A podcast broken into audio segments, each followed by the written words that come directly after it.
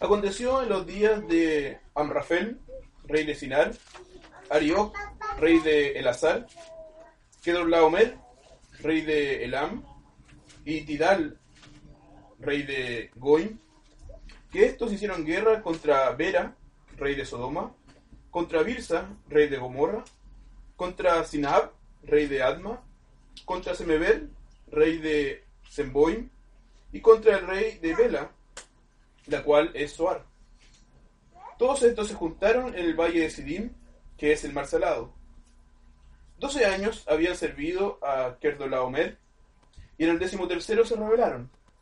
Y en el año decimocuarto vino Kerdolaomer y los reyes que estaban de su parte, y derrotaron a los refaitas en Astarot, Karnaim, a los susitas en Am, a los emitas en Sabekiriataim, y a los oreos en el monte de Seir, hasta la llanura de Parán, que está junto al desierto. Y volvieron y vinieron a En Mispat, que es Cades, y devastaron todo el país de los amalecitas y también el amorreo que habitaba en Asesontamar. Y salieron el rey de Sodoma, el rey de Gomorra, el rey de Alma, el rey de Seboim y el rey de Bela, que es Soar, y ordenaron contra ellos batalla en el valle de Sidim. Esto es, contra Kerdolaomer, rey de Elam, Tidal, rey de Goim, Amrafael, Amrafel, rey de Sinar, y Arioc, rey de Eleazar, Elazar. Cuatro reyes contra cinco. Y el valle de Sidim estaba lleno de pozos de asfalto, y cuando huyeron el rey de Sodoma y el de Gomorra, algunos cayeron allí y los demás huyeron al monte. Y tomaron toda la riqueza de Sodoma y de Gomorra, y todas sus provisiones, y se fueron. Tomaron también a Lot, hijo del hermano de Abraham, que moraba en Sodoma, y sus bienes, y se fueron. Y vino uno de los que escaparon, y lo anunció a Abraham el hebreo, que habitaba en el encinar de Mamre, el amorreo, hermano de Escol, y hermano de Aner, los cuales eran aliados de Abraham. Oyó Abraham que su pariente estaba prisionero, y armó a sus criados, los nacidos en su casa, 318, y los siguió hasta Dan. Y cayó sobre ellos de noche, él y sus siervos, y les atacó y les fue siguiendo hasta Oba, al norte de Damasco, y recobró todos los bienes, y también a Lot, su pariente, y sus bienes, y a las mujeres y demás gente. Cuando volvía de la derrota de Kerdolaomer y de los reyes que con él estaban, salió el rey de Sodoma a recibirlo al valle de Sabe, que es el valle del rey. Entonces Melquisedec, rey de Salem y sacerdote del rey altísimo, sacó pan y vino, y le bendijo, diciendo, bendito sea Abraham del Dios altísimo, creador de los cielos y de la tierra, y bendito sea el Dios altísimo, que entregó tus enemigos en tu mano, y le dio a Abraham los diezmos de todo. Entonces el rey de Sodoma dijo a Abraham, dame las personas y toma para ti los bienes. Y respondió Abraham al rey de Sodoma, he alzado mi mano a Jehová, Dios altísimo, creador de los cielos y de la tierra, que desde un hilo hasta una correa de calzado, nada tomaré de todo lo que es tuyo, para que no digas yo enriquecí a Abraham, excepto solamente lo que comieron los jóvenes y la parte de los varones que fueron conmigo, Aner, Escol y Mamre, los cuales tomarán su parte.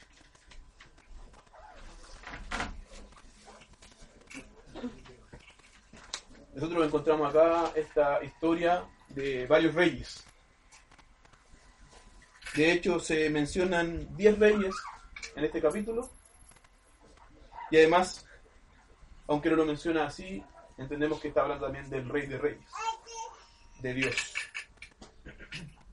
En este capítulo nosotros encontramos el registro histórico más antiguo acerca de una guerra, de una guerra internacional. Y también vemos cómo la historia de la redención, o sea, de la salvación de su pueblo, se conecta con la historia secular. O sea, la historia de la salvación del pueblo, el actuar de Dios, no está alejado del mundo en el cual nosotros vivimos, sino que ocurre en el mundo, en la historia, tal como nosotros eh, la conocemos. Esta guerra de cinco reyes contra cuatro reyes sirve como un escenario para que nosotros veamos otra guerra.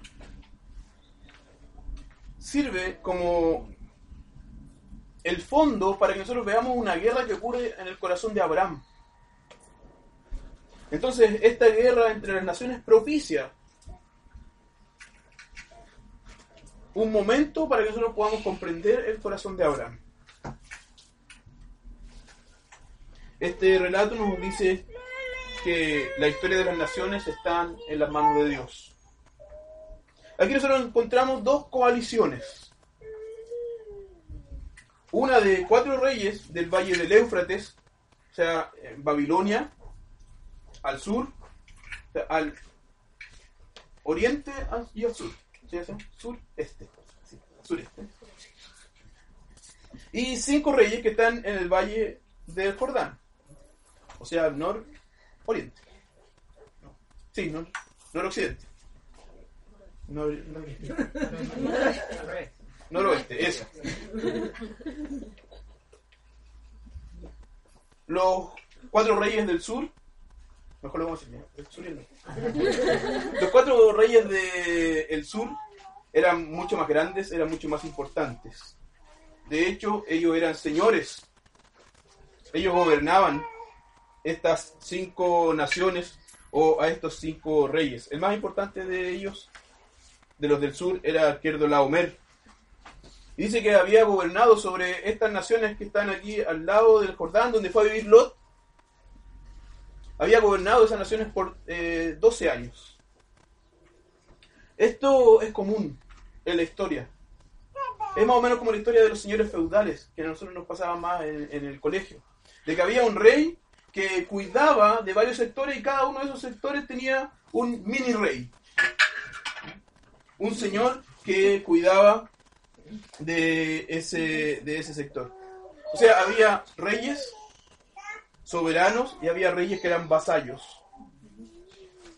Y eso es lo que estaba pasando acá. Kerdolaomer y los otros tres reyes gobernaban esta región, porque eso lo tenemos que recordar, Lot eligió esta región porque era una buena región. Era un lugar de riquezas, era un valle donde había animales, donde había eh, plantaciones, y hasta el día de hoy es un lugar rico en minerales. Que ah, hubo mucho eh, guerra en este lugar, muchas batallas en este lugar precisamente porque era un gran lugar, un buen lugar. Todos querían gobernar este lugar. Pero en el año 13, o sea, el decimotercer año después de que había, de que estaba gobernando Kerdolaomer, dice que estos reyes se rebelan contra él probablemente lo que ellos hicieron es dejar de pagar los impuestos a este rey. Y entonces al año siguiente suben estos cuatro reyes, esta coalición, al Jordán, y en el camino nos muestra el relato que van derrotando diferentes naciones. Los reyes del Jordán entonces deciden ir a la batalla y realizan esta batalla en el valle de Sinim. Y allí son derrotados. O sea, los reyes del sur vencen. Y entonces, como cualquier guerra, ellos van, toman las posesiones, toman las riquezas, las provisiones, los alimentos y se las llevan a su, a su país o a sus países. Y aquí esto se une con la historia de Abraham, porque Abraham estaba un poquito más lejos probablemente ni sabía acerca de esta guerra, ¿no? Es como hoy día, que ya sabemos que hoy día Corea del Norte tiró una bomba que puede ser como una bomba atómica. Provocó un, temblor grado 6, cayó cerquita de Japón. Lo sabemos inmediatamente. Eh, en ese tiempo no. Pero esto se conecta con la historia de Abraham y con la vida de Abraham porque Lot estaba viviendo en este territorio. El capítulo 13, nosotros vimos que Lot se fue a vivir y plantó, colocó sus tiendas cerca de Sodoma. Ahora el texto nos dice que Lot ya estaba viviendo en Sodoma. Y entonces cuando vienen estos reyes, que Kedorlaomer y los otros reyes, van y toman a todos los hombres, toman todas sus posesiones. Lot era rico, pero toman todas sus posesiones y se las llevan. Le llega a eh, Abraham la noticia de que su sobrino ha sido esclavizado. Nosotros tenemos que entender que todo este relato, los versículos 1 hasta el versículo 12, es la mano de Dios dirigiendo los destinos de naciones para revelarnos más acerca de su carácter y para revelarnos más acerca del carácter de su siervo Abraham. Y aquí nosotros tenemos que poner atención porque la historia de las naciones está en las manos de Dios. Y eso significa que Él gobierna todo lo que está pasando. Nosotros hoy estamos como Abraham siendo parte de la historia secular. Pero no solo de la historia secular, sino que estamos siendo parte del actuar de Dios en este mundo que es su creación. Esta historia nos sirve para que nosotros podamos ver la prueba de la fe de Abraham. El mundo en el cual nosotros vivimos, que está siendo gobernado por la mano de Dios, también nos sirve para que nosotros podamos probar nuestra fe, vivir por fe donde nosotros estemos. No hay ninguna ciudad, por más pequeña que sea, que esté fuera de la historia secular y de la historia del plan redentor de Dios. Ni siquiera Calera, que es de donde nosotros venimos. O Batuco, que es aún eh, más chico. Todo lugar donde nosotros estamos, todo periodo, periodo de la historia en el cual nosotros vivamos, cada uno de nuestros días ha sido dado por Dios para que nosotros podamos probar nuestra fe y para que nosotros podamos vivir por fe. La historia entonces llega a los oídos de Abraham por medio de alguien que escapó de eh, estos reyes. Dice el versículo 13, vino uno de los que escaparon y lo anunció a Abraham el hebreo. Nosotros tenemos que recordar que en el capítulo anterior hablamos acerca de la separación de Abraham con Lot. O sea, no convenía y Lot no tenía que estar con Abraham. Sus eh, animales o sus pastores estaban peleando por causa de que los animales de ellos no cabían en la misma tierra. O sea, había conflicto entre ellos. Pero esto no significa que Abraham tuviera algún problema con su sobrino sino que dijimos que era totalmente lo contrario, él quería cuidar de su sobrino. Y para no tener problemas con él, él le dice, mejor anda tú por un lado y yo para el otro, para que no haya problemas. Y aquí nosotros entonces encontramos a Abraham actuando por amor a su sobrino. Un amor eh, fraternal con su sobrino. Abraham no era un hombre de guerra. De hecho, no encontramos nada en los relatos anteriores que nos diga que él haya tomado por la fuerza algunos de los lugares donde él llegó. De hecho, en el capítulo 12 vimos a un Abraham bien cobarde. Si se encuentran bonitas, capaz que me maten, entonces mejor di que eres mi hermana. No quería pelear. Pero nosotros encontramos acá entonces a Abraham, a un hombre que no era un hombre de guerra, pero que va a participar de una guerra. Y aquí entonces, como un punto entre paréntesis, podemos decir que el cristianismo no es una religión pacifista. Es una religión que busca la paz, pero no es una religión pacifista. Eso quiere decir que nosotros no participamos de la guerra. Encontramos muchas veces al pueblo de Dios peleando sus guerras y Dios mandándolo a las guerras. A veces nosotros pensamos en el Señor Jesús o se nos presenta el Señor Jesús como un hippie, paz y amor. Pero eso no es la imagen que la escritura nos muestra acerca del Señor Jesús. ¿Se acuerdan que la semana pasada leímos ahí en Josué capítulo 5, donde el Señor Jesús hablaba acerca de sí como el general del ejército de Jehová? El Salmo 2 que nosotros cantamos no nos habla de un rey pacífico. No habla de un rey que gobierna con vara de hierro. El Salmo 110 también nos muestra de la misma forma a Jesús, Al que David llama mi Señor, el Señor Jesús dice, soy yo. No puede ser uno de sus hijos. No puede ser otro rey, soy yo. Y este rey también gobierna con vara de hierro. En Lucas 22 nosotros encontramos que el Señor Jesús le dice a sus discípulos que si alguno de ellos no tiene espada, que venda su capa para comprar una espada. O sea, porque tienen que estar listos para defenderse. Para eso servía la, la, espada. Entonces el cristianismo no es una religión pacifista, aunque sí es una religión que busca la paz. Y ahí nosotros tenemos que entender que, por ejemplo, aquí Abraham trajo la paz por medio de una guerra, por medio de una batalla. No significa que nosotros tengamos que apoyar todas las guerras, tampoco. Pero en este caso nosotros encontramos una guerra justa que Abraham tuvo que ir a pelear. Entonces este siervo escapa, cuenta las noticias a Abraham. Eh, inmediatamente Abraham se organiza para ir a rescatar a su sobrino. Abraham vivía más hacia el occidente. Por lo tanto, cuando los reyes comienzan a volver hacia el oriente, él va unos días atrás. Va kilómetros atrás. Él tenía que pillarlos. Entonces, inmediatamente actúa y organiza un ejército de 318 personas. Yo no sé, no creo que este ejército haya sido un gran ejército. No creo que haya sido mayor que los ejércitos de estos cuatro reyes liderados por eh, Omer.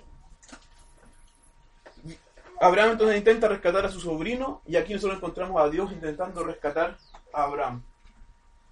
Porque la imagen que nosotros tenemos acá, hasta acá de Abraham es de un siervo, más o menos, un cobarde. Yo recuerdo que cuando prediqué eh, acerca de lo que Abraham hizo con Sarai en Egipto, uno de los hermanos aquí me dijo, yo no pensé que Abraham era capaz de hacer algo así tan malo. Entonces aquí Dios también trata de, y nos habla acerca de Abraham para rescatar, eh, su reputación. Vence entonces con este ejército el ejército enemigo, con estrategias, cayó sobre ellos de noche y recobró todo lo que había tomado. Algo pasó aquí en la vida de Abraham. Porque pasó de ser un cobarde a un hombre valiente. A un hombre que enfrentó el ejército.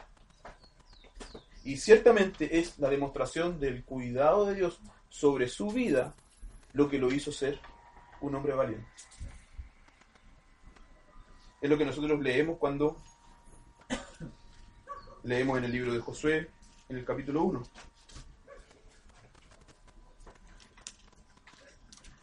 Mira que te mando que te esfuerces y seas valiente, no temas ni desmayes. Yo, Jehová, tu Dios, está contigo donde quiera que vayas. tú vas a vencer tus guerras. Tú vas a vencer a tus enemigos, porque yo voy contigo. Y eso es lo que Dios le había mostrado a Abraham. Él estaba con él. Había cumplido la promesa que él le había hecho hace mucho tiempo atrás de que le iba a dar una tierra, de que le iba a hacer una nación, Recién, o no sé si recién, en el capítulo anterior lo había mostrado, probablemente ya han pasado 12 años. Eh, se lo había mostrado, Dios cumpliendo sus promesas. Dios estaba con Abraham y por eso él puede ir ahora a la guerra.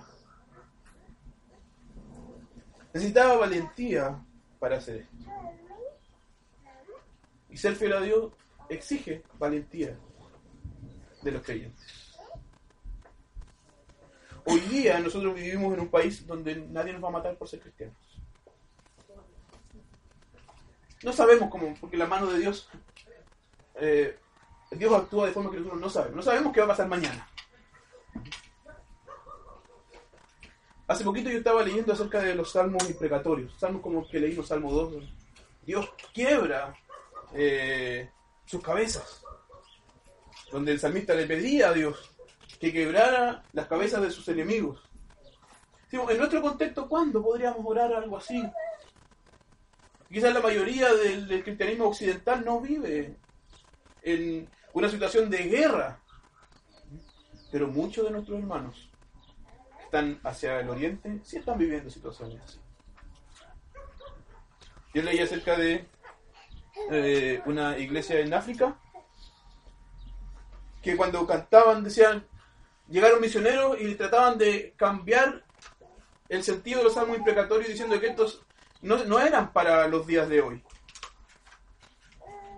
Y ellos, que habían sido devastados, que sus pueblos, que, o sea, que sus familias habían sido muertas, porque ellos eran cristianos, ahora contando salmos imprecatorios tiene todo sentido para nosotros. Lo único que nos puede traer esperanza delante de estos hombres que nos están matando es que Dios va a actuar. Nosotros hoy día no vivimos así, pero ciertamente nuestra vida de fidelidad a Dios exige valentía de nuestra parte. Nuestro país está caminando en un rumbo que a nosotros no nos gustaría porque, porque no hemos sido valientes. No nos van a matar, pero sí nos están diciendo en retrógrado, cavernícola. Eh, me acuerdo que una vez, perdón mami, nunca te lo he dicho.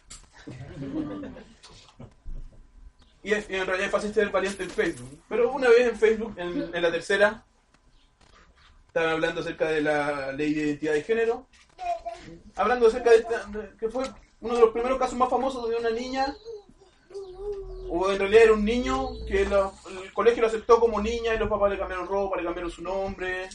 Y el colegio no sabía qué hacer en ese momento. Entonces yo comenté y dije, a esa edad, mi sobrino que está aquí, se creía dinosaurio. Entonces caminaba así como un dinosaurio, con los bracitos cortitos. Y hacía sus sonidos como, como dinosaurio. Menos mal, gracias a Dios, que mi hermana, que es su mamá, no lo tiró al patio y no lo crió como un animal. A pesar de lo que él creía hacer. Entonces yo creo que nunca mi mamá fue tan recordada como ese día en los comentarios. Era, era un retrógrado, hasta ojalá que te mueras, por un simple comentario en internet.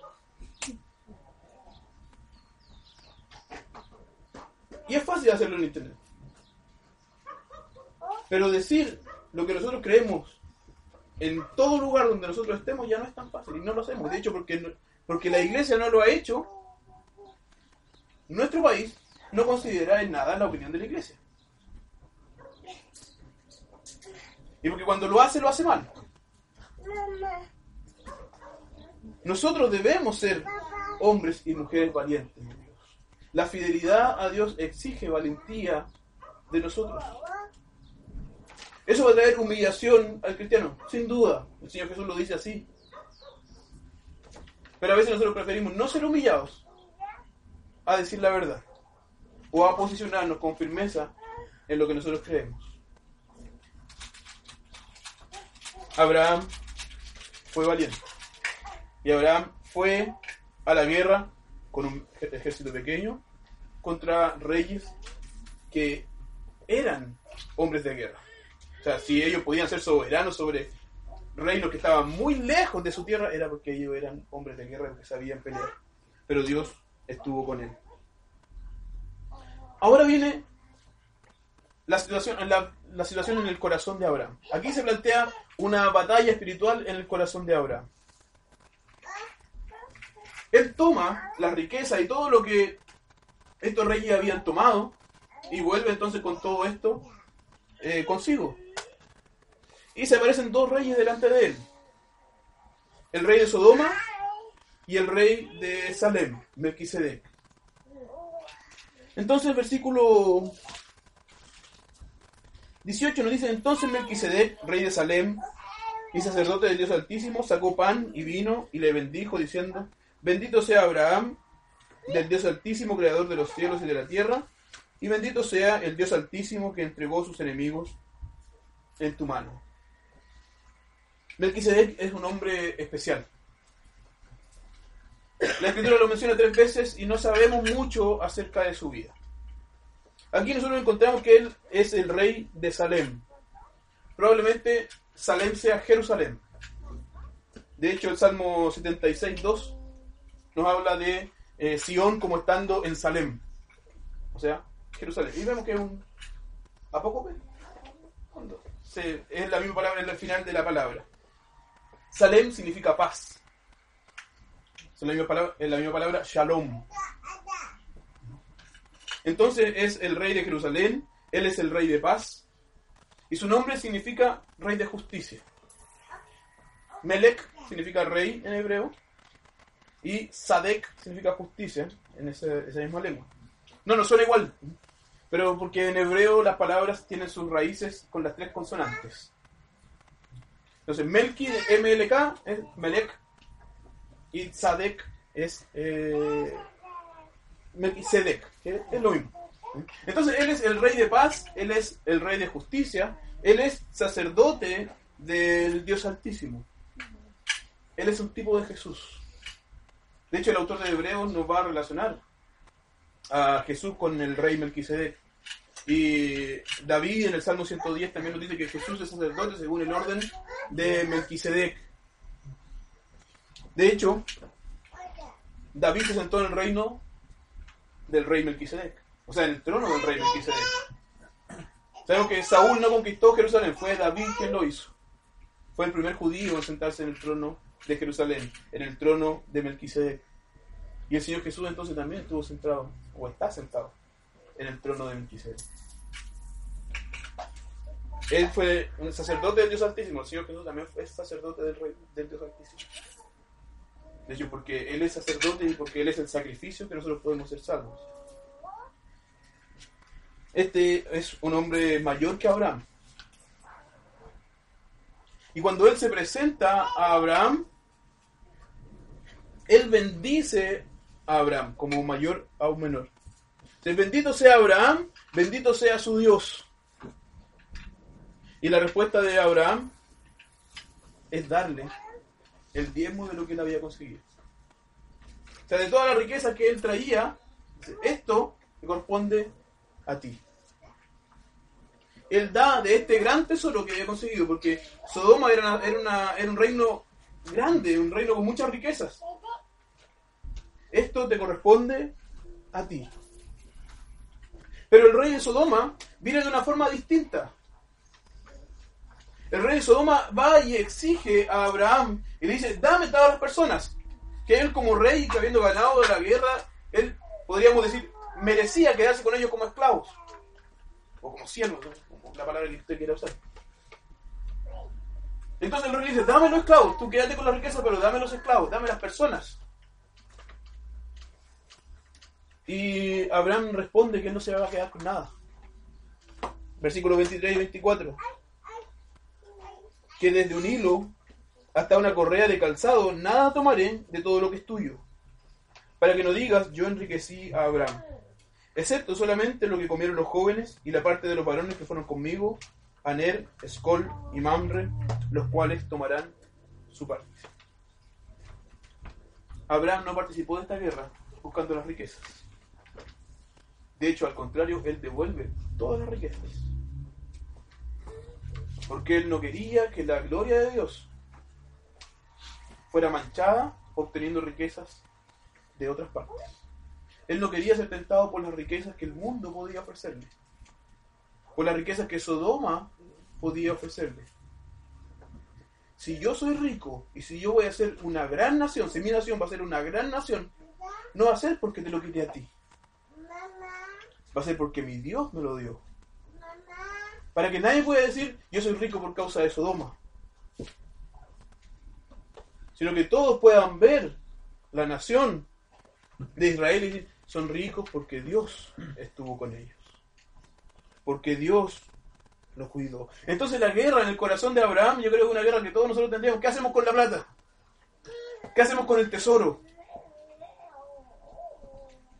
¿Me quedo con él? ¿Me importa más mi riqueza que la gloria de Dios? Y la respuesta de Abraham es decir, lo que importa es la gloria de Dios. Quédate con todo lo tuyo. Solamente los hombres que me ayudaron, ellos van a sacar su parte.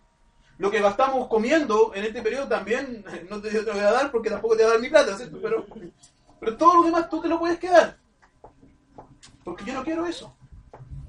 Porque Abraham no estaba preocupado de hacer tesoros en la tierra. Y eso es lo que dice el Señor Jesús. No se preocupen por hacer tesoro en la tierra. Hagan tesoros en el cielo.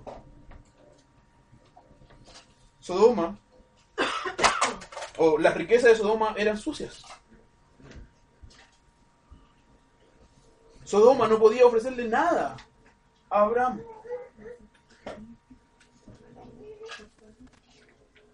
O nada que se comparara con la gloria de Dios. Y eso es lo que le importaba a Abraham. La gloria de Dios. Y haciendo eso, él hizo tesoros en el cielo. Y es por eso que él es el Padre de la fe. Nosotros debemos aprender entonces a que nosotros estamos viviendo en una parte de la historia que está relacionada, no podemos diferenciar, no podemos separar la historia del mundo con la historia de Dios. La historia de la iglesia es parte de la historia del mundo. O sea, donde nosotros estemos, aunque pueda ser visto como algo secular, es también algo espiritual. Toda situación en la cual nosotros vivamos o pasemos es una situación en la cual nosotros debemos probar nuestra fe. Y nosotros debemos entonces hacer todo para la gloria de Dios, no para nuestra gloria, haciendo tesoros en el cielo y no tesoros en la tierra. No es sabio hacer tesoro en la tierra, dice el Señor Jesús. Hacer tesoro en los tesoros de la tierra pasan, se acaban. Nos vamos a morir y aunque nos tiren toda la plata que nosotros podamos tener en el cajón, no vamos a aprovecharla. Por eso es más importante hacer tesoro en el cielo. Y es lo que hizo el padre Abraham. Esto también lo hizo el Señor Jesús. Hágase tu voluntad. ¿Recuerdan cuando dice, es posible que pase de mí este cáliz? Pero haz tu voluntad. Porque lo que el Señor Jesús quería era hacer la voluntad del Padre y glorificar al Padre, aunque eso le costó la muerte. Y lo hizo tal como Abraham, por amor fraternal, por amor de aquellos que son suyos, aquellos que son sus hermanos, por nosotros los que creemos en Él. El Señor Jesús entonces es mayor ejemplo que Abraham. Él es el gran ejemplo. Lo que Abraham hizo, Jesús lo hizo mejor. Abraham no murió por causa de Lot, o por Lot, el Señor Jesús lo hizo por nosotros. Nosotros tenemos que aprender entonces del Señor Jesús. No porque haciendo lo mismo que Él vamos a ser salvos, no lo vamos a hacer, ni tampoco seremos salvos por eso. Pero creamos en Él, confiemos en Él. Y para glorificarlo a Él, nosotros vivamos como, como Que el Señor nos ayude.